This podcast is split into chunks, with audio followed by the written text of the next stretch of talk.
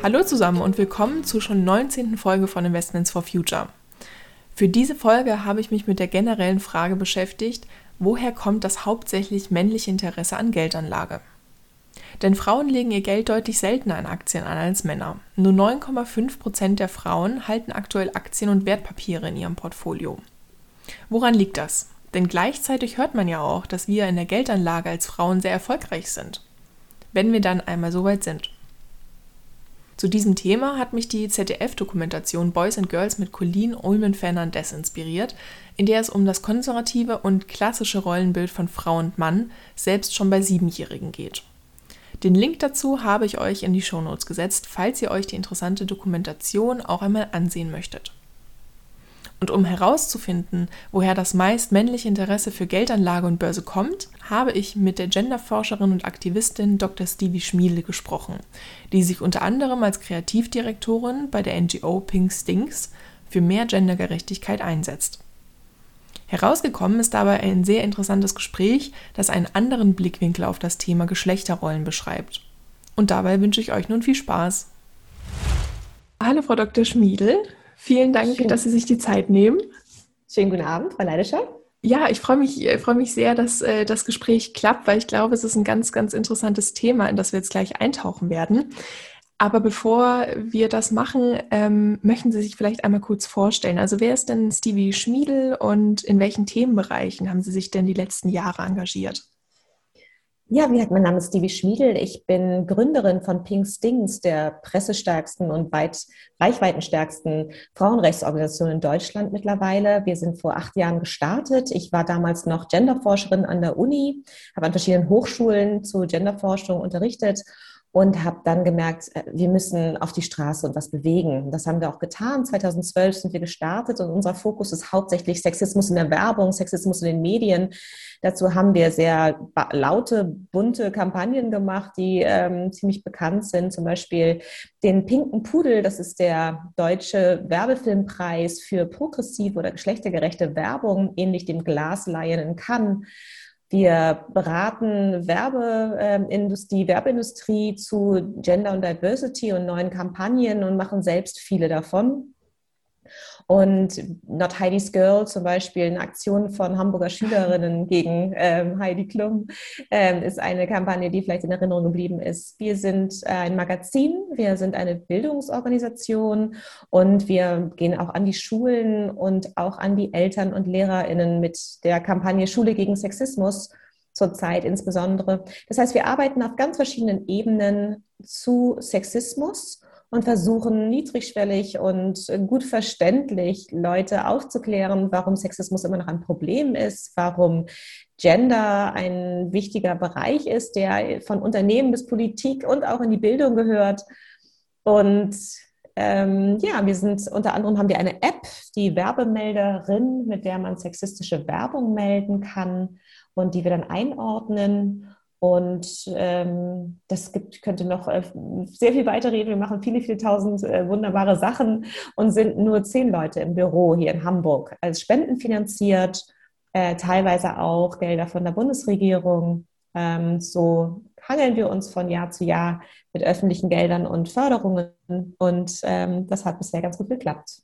Also eine ganz große Bandbreite eigentlich. Finde ich super spannend. Ich wusste zum Beispiel auch nicht, dass, dass es eben auch eine App gibt, mit der man dann ja eben, eben diese Beiträge melden kann. Werde ich auf jeden Fall nachgucken und mir mhm, äh, runterladen.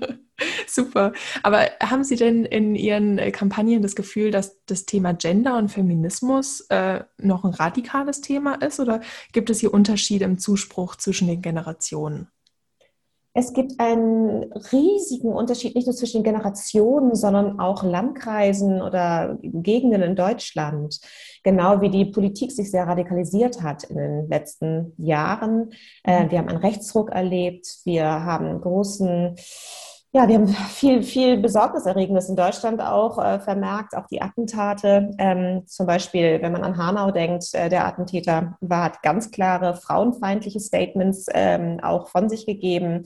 Diese, diese Menschen sind alle auf den gleichen Webseiten unterwegs, auf denen ich zum Beispiel neben Katharina Bali und Heiko Maas genauso bin. Ähm, das sind mhm. Verschwörungstheorien-Seiten. Wir sind ähm, zum Beispiel Judas Watch, das heißt, wir sind das Weltjudentum Judentum, auch wenn wir nicht jüdisch sind. Das heißt, wir sind mit den Juden in der großen, ähm, im großen Komplott, äh, die ähm, weißen Männer vor allen Dingen auszurotten. Also dieses Bild gibt es leider noch ganz weit und breit von QAnon bis andere mhm. radikale Seiten.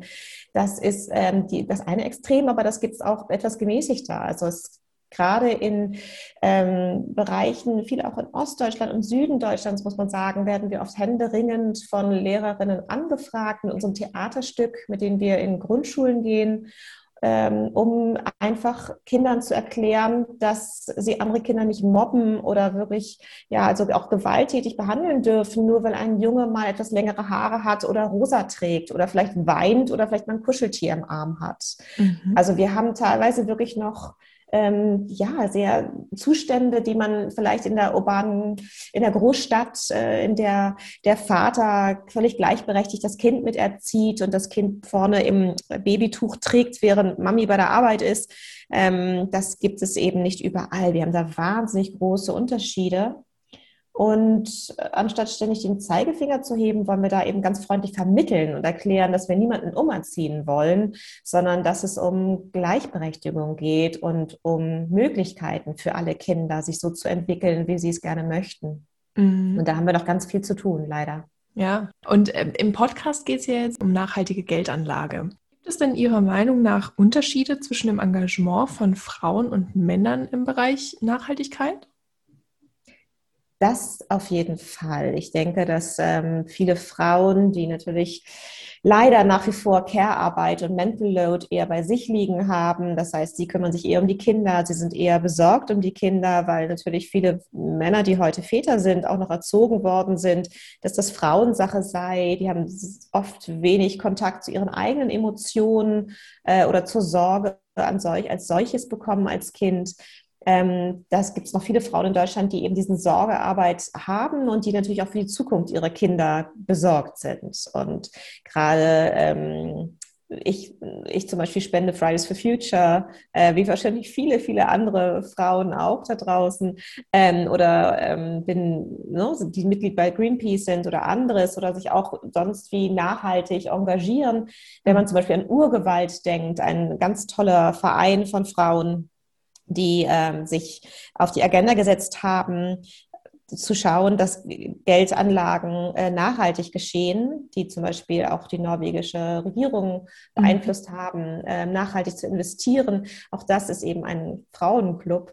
Natürlich haben wir die klassisch grüne Bewegung auch in Deutschland, die auf jeden Fall von Männern und Frauen getragen wird. Wir haben natürlich selbstredend sehr viel Männer, die auch Umweltbewusstsein haben und zeigen. Und trotzdem denke ich, ist es sehr oft äh, auch in diesen Initiativen Frauen, die das äh, vorantragen.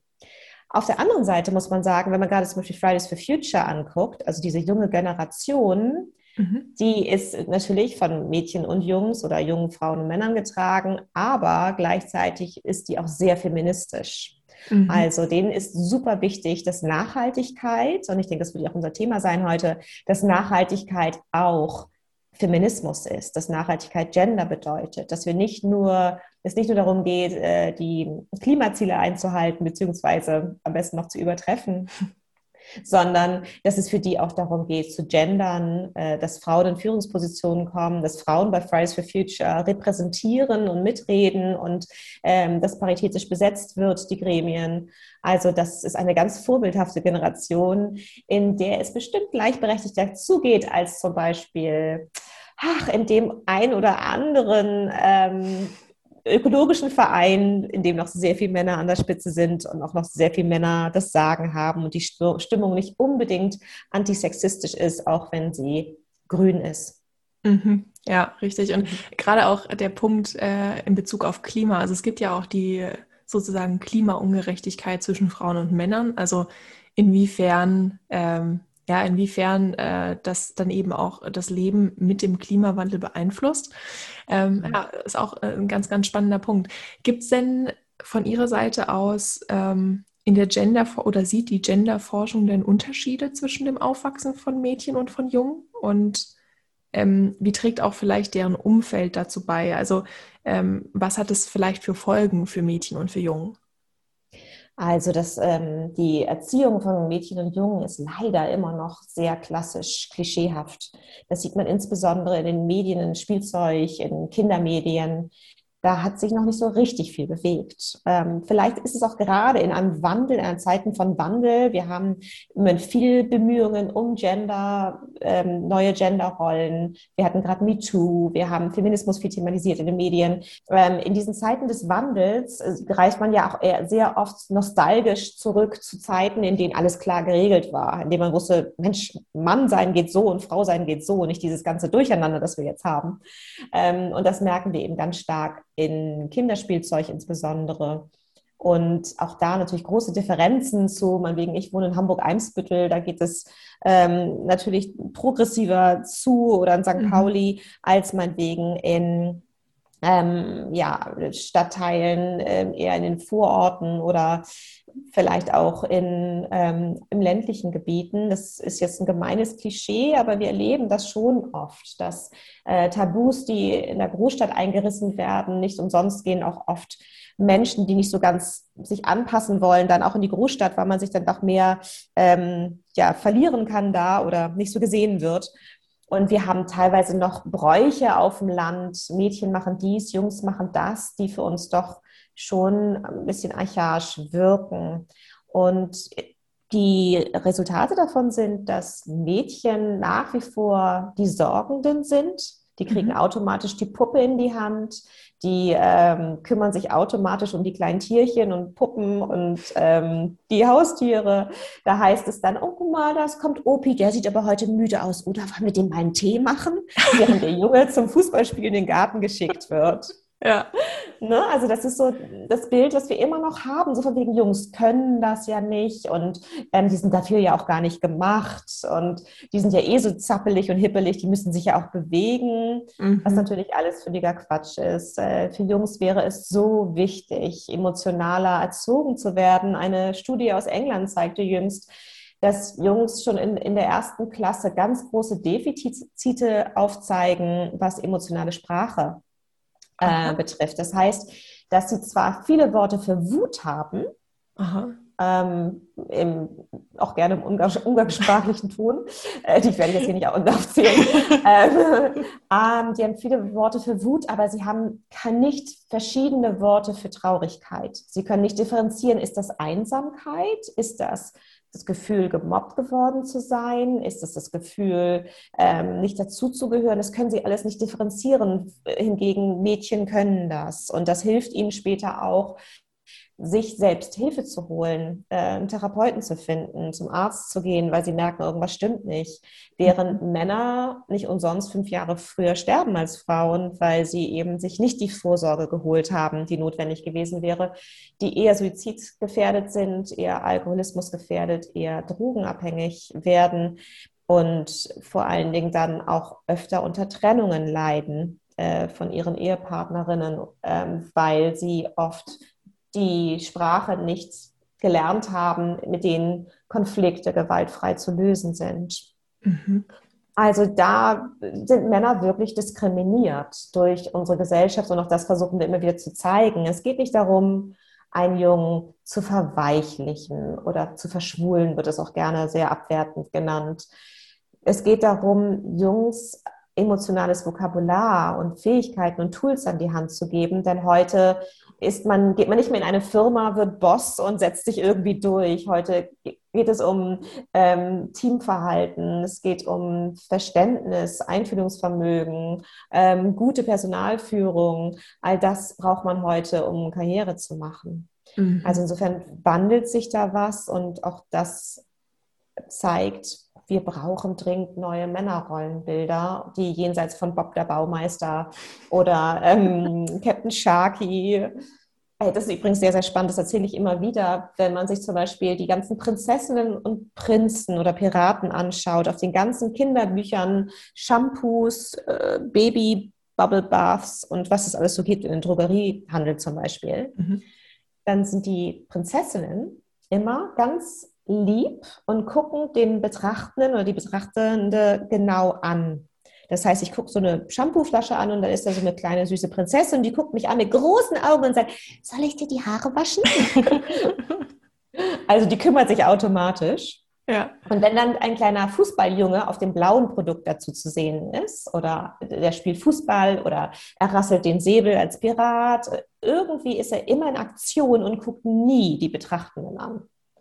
Ah. Dann müssen Sie mal schauen, wenn Sie mal in einen Kinderspielwarenladen oder bei einem Drohmarkt gehen, ähm, ob Sie das auch sehen können, dass das, ja. das wirklich das Klischee vorherrschend ist. Jungs müssen sich nicht kümmern, die müssen sich nur um ihren nächsten Schritt Gedanken machen. Mhm.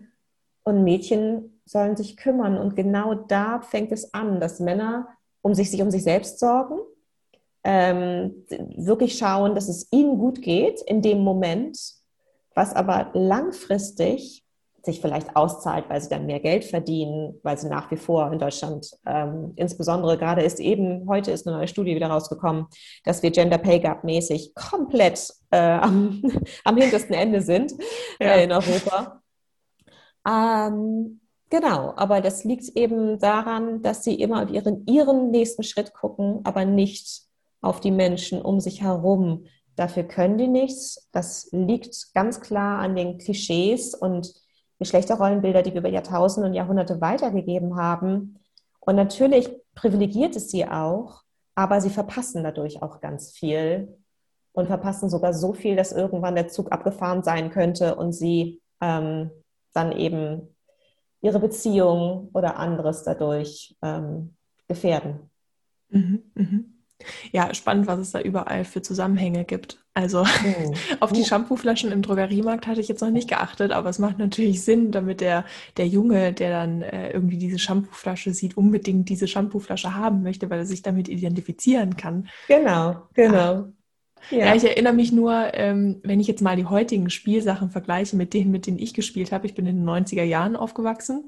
Ja. Und es ist Wahnsinn, was es heute alles für rosa äh, Spielzeuglinien äh, äh gibt, wovon es eigentlich schon was, was Normales gab eigentlich. Und dann, mhm. dann wird eben nochmal eine, eine Linie extra für Mädchen hergestellt und eine Linie extra für Jungs und eine Linie davon. Also es ist einfach der pure Überfluss eigentlich. Und wenn man wirklich in die Mädchenabteilung geht, äh, ja, sieht man eigentlich nur rosa. Also das Richtig. ist das, was, was mir auffällt, was sich so verändert hat. Wissen Sie, da sind wir eigentlich schon direkt bei den Geldanlagen. Es ist nämlich so, dass wenn man zum Beispiel Lego sieht, ich habe da heute gerade mit jemandem drüber gesprochen, äh, Lego ist, ich habe neulich mit meinem Patenkind, äh, ein Junge, Lego zusammengebaut und ich war völlig verzweifelt. Ich habe als Kind nämlich nicht mit Lego gespielt. Ich kann auch sehr schlecht räumlich denken und war völlig überfordert, einen Londoner Bus zusammenzubauen mit ihm. Er machte das whiz, whiz, whiz und das Ding war fertig. Das lernen Mädchen seltener, denn Lego Friends, das für viele, viele Millionen von Lego entwickelt worden ist, Lego Friends ist die lila-rosafarbene Mädchenreihe von mhm. Lego.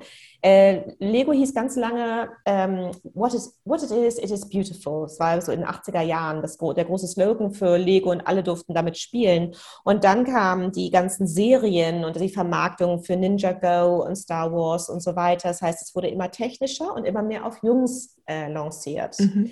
Irgendwann merkte Lego, Gott, wir haben ein Riesenproblem, wir haben die Mädchen vergessen. Das sind ja 50 Prozent, die wir nochmal mitnehmen hätten können. Also haben sie mit äh, großen, großen äh, Marktforschungsgeldern äh, Lego Friends gestaltet. Und Lego Friends ist so einfach zum Zusammenbauen. Also nimmt man wirklich drei Teile, packt die aufeinander und fertig ist das Ding.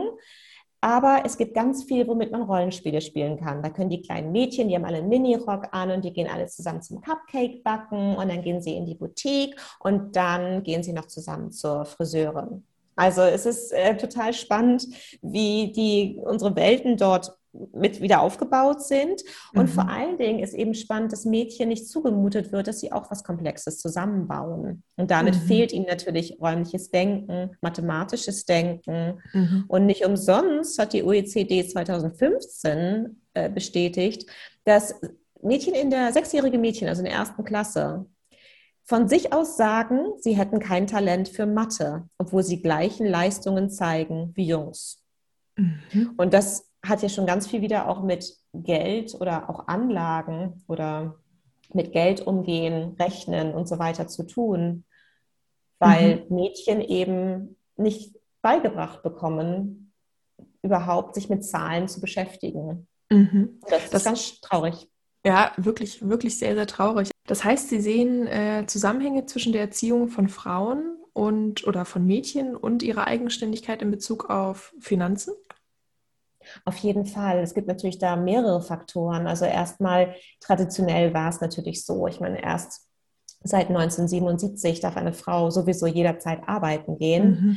Ähm, sie war bis kurz vorher letztendlich Eigentum des Mannes. Sie ähm, bekam vielleicht noch eine Mitgift mit, aber sie konnte kein eigenes Bankkonto eröffnen ohne den Ehemann. Sie durfte überhaupt keinen eigenen Besitz haben. Der ging direkt auf den Ehemann über. Mhm. Das heißt, es ist noch ziemlich jung eigentlich, dass Frauen selber Geld verwalten dürfen und eigenes Geld auch behalten dürfen in der Ehe. Das heißt, da sind wir noch ziemlich frisch dabei. Aber natürlich wurde Frauen auch sehr, sehr lange mitgegeben, naja, du bist für den Haushalt zuständig und der Mann fürs Geld verdienen. Das ändert sich erst langsam. Wir merken ja überhaupt, wir fangen jetzt erst an zu diskutieren, dass Frauen immer wieder in die Altersarmut rutschen, weil sie dann doch in der damals glücklichen Ehe äh, aufgehört haben zu arbeiten oder maximal Teilzeit gearbeitet haben und dann später äh, die Ehe vielleicht doch zu Bruch ging, kein Ehevertrag da war und äh, die meisten Hartz-IV-Empfängerinnen äh, alleinerziehende Mütter heute sind. Das heißt, da ist überhaupt wenig wird Mädchen früh mitgegeben, Mädchen, wenn du heiratest, mach einen guten Ehevertrag, also wenn du nicht arbeiten willst, oder schau einfach, dass du immer gut versorgt bist. Auch das fängt, mhm. glaube ich, mhm. erst ganz langsam an, dass man das ganz klar seinen Kindern mitgibt. Und ähm, ja, Genau, Entschuldigung, Sie wollten was fragen? ja, ähm, ich, wollte, ich wollte nur hinzufügen, es ist ja irgendwie auch spannend, dass Mädchen sich einerseits um das Wohlergehen oder Frauen um, sich einerseits um das Wohlergehen und die Fürsorge für die Familie kümmern müssen, aber äh, obwohl der Mann dann natürlich äh, sozusagen das Geld mit nach Hause bringt, ähm, kümmert die Frau sich nicht äh, um die Finanzen zu Hause, weil ich meine, theoretisch könnte man ja auch sagen, das gehört ja eigentlich auch zum Haushalt dazu, oder? Ja, obwohl das ähm, gab es, glaube ich, auch schon in den 50er, 60er Jahren, dass die Frau ein Haushaltsgeld bekommen hat und mhm. das ganz genau abrechnen musste. Das ja, weiß ich von meiner Mutter. Meine Mutter hatte ein Haushaltsbuch und da wurde jeder Pfennig damals noch aufgeschrieben und es wurde dann vom Ehemann kontrolliert. Mhm. Also das ist ja auch total spannend. Also insofern und was ja auch sehr interessant ist, Bloomberg gibt, also die Finanzplattform Bloomberg gibt alle paar Jahre ein, ähm, eine Statistik heraus, die fast immer gleich ist, dass um die 80 Prozent der Waren und Dienstleistungen in der westlichen Welt von Frauen konsumiert werden. Das heißt, Frauen tätigen die Kaufentscheidungen im Haus. Mhm. Nicht umsonst ist überall eine hübsche Frau an allem dran, die eigentlich nicht so sehr für den Mann dort steht, sondern für die Frau selber, dass sie sich damit identifizieren soll. Also insofern ähm, tätigt sie schon auch Kaufentscheidungen. Mhm. Aber für sich selber Entscheidungen zu treffen, also sich unabhängig vom Ehemann zu sehen oder potenziell irgendwann in der Situation, dass sie sich um sich selber kümmern muss, das haben wir viel zu wenig. Natürlich hatten wir natürlich auch andere, ähm, andere Scheidungsgesetze noch bis vor einigen Jahrzehnten. Ähm, das hat sich jetzt geändert, dass wir viel früher nach der Scheidung auch schauen müssen, wo kommt das Geld her. Mhm. Aber auch das müsste ja viel früher an Mädchen vermittelt werden, dass äh, glücklich zu heiraten nicht unbedingt ähm, wie Disney zum Beispiel das überall zeigt. Also du musst eigentlich nicht viel machen, du musst nur hübsch sein und einen Prinz bekommen. Ja. Und dann ist eigentlich alles gut. Natürlich kann es mal gut sein, dass man was jemand äh, Liebes abbekommt, der einen äh, versorgt bis ans Lebensende, wenn man dann selber nicht ähm, erwerbstätig sein möchte. Haushalt ist ja auch Arbeit und Kinder zu haben und zu erziehen. Aber das äh, ist eben überhaupt nicht gesagt. Ich meine, die Hälfte der Ehen in Deutschland wird geschieden. Mhm. Und wir erziehen Mädchen viel zu wenig dazu, mit sechs Jahren eben nicht das Gefühl zu haben, dass sie nicht kompetent sind für Mathe, sondern dass sie sagen, hey, klar, Zahlen kenne ich, hat mir Mami und Daddy haben mir das schon gezeigt, ich muss da ganz toll drauf aufpassen, wie ich irgendwann später mein, mein Geld anlege zum Beispiel. Ja, richtig. Haben Sie denn vielleicht Tipps für Frauen, äh, die in ihrer Kindheit dann eben noch nicht mit dem Thema Finanzen sich auseinandergesetzt haben und die jetzt im späteren Leben sozusagen damit zurechtkommen wollen oder sich das anlesen wollen? Ehrlich gesagt, ähm, da hoffe ich ganz doll auf Sie. das war jetzt die richtige Antwort. genau, weil ähm, ich, ich, also ich, ich bin so ein, äh, ich bin wirklich eine absolute Niete in Mathe. Ich ähm, habe ein Einser-Abi äh, leicht verhunzt, das war dann immer noch 1, etwas, aber ähm, durch, weil ich Mathe nur einen Punkt bekommen sollte. Ich habe dann mich auf die Knie geschmissen, habe zwei Punkte bekommen zum Glück. aber, ähm, ich, aber sehr sympathisch, ja. Genau, und ich habe zum Glück einen tollen Finanzberater, der ähm, immer sehr, ich sage sag mal bitte ganz langsam spreche mit mir, weil die Zahlen immer vor mir herumtanzen. Ähm, aber das haben eben nicht alle. Und wenig, so viel ich auch mich umhöre im Freundeskreis oder äh, auch von anderen Frauen höre, oft kommt man eben zur Bank und wird wahnsinnig äh, zugetextet, als ob man das alles verstehen würde. Und ähm, Renditen etc., das sind ja schon, das, man muss ja doch immer ein bisschen mitrechnen mit den ganzen Prozenten etc. Mhm. Das heißt, ich glaube, das ist schon eine Art weibliches ähm, BeraterInnen-System geben müsste. Also es, es gibt natürlich auch Männer, die null Ahnung haben. Die haben aber in dieser Welt, gerade und ich glaube, das ist für FinanzberaterInnen so wichtig zu wissen, in dieser Welt kann ein Mann sich gerne mal breit, mit breiten Beinen auch an einen Tisch bei der Deutschen Bank oder so setzen und sagen, wissen Sie, ich habe eigentlich keine Ahnung, sagen Sie mal, was ich machen soll.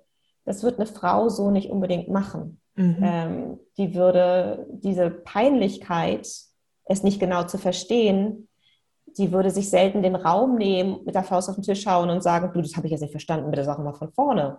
Mhm. Das ähm, ist nicht typisch wie Weib, Frauen, also typisch weiblich in dem Sinne, dass Frauen so erzogen werden. Frauen blinzeln dann lieber einmal und lächeln einmal nett und sagen, ja, ja, na klar, habe ich verstanden und investieren dann vielleicht gar nicht oder gehen nach Hause und machen nichts, weil sie einfach merken, ich komme da überhaupt nicht mit, was der Kerl gerade gesagt hat oder die Frau, wenn es denn eine Beraterin ist. Leider sind es ja doch immer noch mehr Männer, die ähm, in dem Sektor arbeiten. Insofern ist es so wichtig, ähm, ein, erstmal eine, eine, Atmosphäre von hier sind alle, alle willkommen. Ähm, ich erkläre Ihnen das auch gerne nochmal fünfmal. Das ist überhaupt nicht schlecht. Vielleicht eine Anekdote. Ne? Mein, mein Bruder kann auch kein Mathe oder hat es auch schwer mit Zahlen. Also, dass man generell ein Gefühl vermittelt, ähm, es ist okay, auch nochmal nachzufragen. Und es ist völlig okay, wenn man das nicht versteht. Ich glaube, das ist ganz, ganz wichtig, damit Frauen sich auch mehr trauen können. Also gerade die, wie, die wie ich, ähm, wenig Ahnung haben. Ähm, ja, ihr, ihr, Geld auch zu investieren und äh, zu schauen, wo das bleibt. Richtig. Also ich meine, es ist ja auch alles eine Reise. Es ist ja nicht gesagt, dass man alles 100 Prozent von, von Anfang an können muss und verstehen muss, sondern ich glaube, wichtig ist auch immer, dass man, dass Frauen es auch wirklich als einen Prozess verstehen, diese, dieses ganze Anlesen an das Thema und Herantreten an das Thema. Ja, aber gerade deshalb braucht es ja auch jemand, äh, der, der, versteht, wo man ansetzt. Ne? Mhm. Also wie, wie, welche Basiswissen schon mal vorhanden sein muss oder wie man das ähm, beibringt.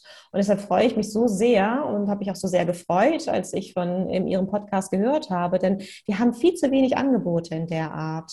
Wir müssten Volkshochschulkurse haben dazu. Mhm. Wir müssten viel mehr Möglichkeit haben für Frauen zu sagen, Moment mal, ich bin jetzt 30, ich habe jetzt schon so und so lange gearbeitet, ich habe so und so viel, was mache ich damit denn jetzt eigentlich? Oder was kann man überhaupt machen? Und mhm. dann vielleicht noch sogar darüber hinaus, das wäre der nächste Schritt, wie kann ich das Geld vielleicht auch noch nachhaltig anlegen? Ähm, ich habe noch mal heute über die ESG-Kriterien nachgedacht. Da mhm. ist ja zum Beispiel auch gar kein Gender dabei. Ja, da das ist, ist richtig. Ja, da ist ähm, E für Economic, S für Social und G für Governance. Und Social mhm. hat so ein bisschen was mit Verantwortungsbewusstsein im schwammigen, groben Sinne zu tun. Aber das Gender da drin fehlt eigentlich. Und ja. wenn man als Frau investieren möchte in Firmen oder Unternehmen, die in denen Frauen in den Führungsetagen vertreten sind oder auch Frauen gefördert werden, dahin zu kommen, in denen Equal Pay vorherrscht und so weiter, darüber kriegt man eigentlich kaum Informationen. Mhm. Ja, das ist richtig. Ich habe tatsächlich vor kurzem den äh, ersten Gender-ETF gesehen. Also das ist ganz faszinierend. Es gibt jetzt tatsächlich einen, also einen Index, einen passiven Fonds, der einen Index nachbildet, also einen ETF, der sich eben auf diese genderspezifischen Fragen bezieht. Wie der das macht, habe ich noch nicht, äh, habe ich mir noch nicht näher angeschaut. Ich habe es nur einmal gelesen und war auch ja ganz positiv überrascht, dass das Thema aufgegriffen wird. Aber es muss natürlich dann noch richtig umgesetzt werden super spannend. Ich warte dann auf den Podcast, wenn Sie jemanden davon dann interviewen. okay. Das finde ich toll. ja, super. Vielen, vielen ja. herzlichen Dank, Frau Schmiedel. Es hat mir ganz, ganz viel Spaß gemacht. Also das auch das, dass Sie uns äh, den Einblick in, in die Genderforschung gegeben haben, weil man das eben, weil man manche Aspekte im Alltag eben manchmal gar nicht sieht, auch als Frau. Finde ich auch mhm. äh, immer ganz, ja, ganz faszinierend. Ähm, ja, vor allen Dingen die, die schon gleichberechtigt aufgewachsen sind oder aber so privilegiert sind, dass äh, die Gender-Klischees, die wir in unserer Welt haben, sie nicht beeinträchtigt haben. Mhm. Dafür gibt es eben viele, viele andere Frauen, die es beeinträchtigt. Und das wäre so gut, wenn die Frauen, die privilegiert sind, das sehen und damit helfen, dass sich das ändert. Ja, richtig. Dem muss ich auch gar nichts mehr hinzufügen. Vielen herzlichen Dank. Ja, danke schön. Alles und Gute und bis bald, Frau Schmiedel. Danke, bis dann. Tschüss. Tschüss. Wie Dr. Stevie Schmiedel schon beschrieben hat, werden Frauen durchaus schon als Kind durch ihr Umfeld auf eine gewisse Rolle vorbereitet oder unterbewusst beeinflusst. Ich glaube, dass es hier tatsächlich einen Zusammenhang gibt. Denn 2019 waren von 367 ausgewiesenen Fondsmanagern in Deutschland tatsächlich nur 54 Frauen. Das sind gerade einmal 14,7 Prozent. In einer Studie der Consorsbank 2019 wurden die Inhaber von Wertpapierdepots untersucht. Hier lag das Verhältnis aktuell bei etwa 75 Prozent zu 25 Prozent zugunsten der Männer. Also entweder Frauen investieren nicht gerne bei der Consorsbank oder dieser Schnitt ist durchaus noch ausbaubar. Dabei haben wir das eigentlich gar nicht nötig, denn laut einer ING-Studie von 2019 haben Frauen im Jahr 2019 mit durchschnittlich 24,1 Prozent eine höhere Rendite auf ihre Anlagen erzielt als Männer mit 23,5 Prozent. Der Fokus der Frauen lag dabei auf Fonds, also besonders auf ETFs, statt auf Einzelwerten. Eine Untersuchung des Deutschen Instituts für Wirtschaftsforschung Berlin führt das auf eine unterschiedliche Ausgangsbasis zurück, denn sie sagt, dass Frauen und Männer bei gleichem Vermögen auch gleich hohe Risiken in Kauf nehmen und dass es auf das Wissen ankommt. Je mehr jemand über Wertpapiere weiß, desto eher verlieren sie ihren Schrecken. Und je ähnlicher das Vermögen der Geschlechter, desto eher sind Frauen auch bereit, ihr Geld an der Börse zu investieren. Also, machen wir weiter damit, uns Wissen zu dem Thema anzueignen. Genau aus diesem Grund erwartet euch auch im Februar die nächste Folge Investments for Future und in der Zwischenzeit findet ihr weitere informative Inhalte auf dem dazugehörigen Instagram-Kanal.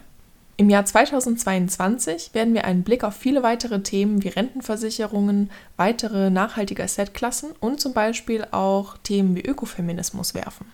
Falls euch der Podcast gefällt, würde ich mich über ein Feedback oder eine Weiterempfehlung sehr freuen. Wir hören uns im Februar wieder. Bis dahin.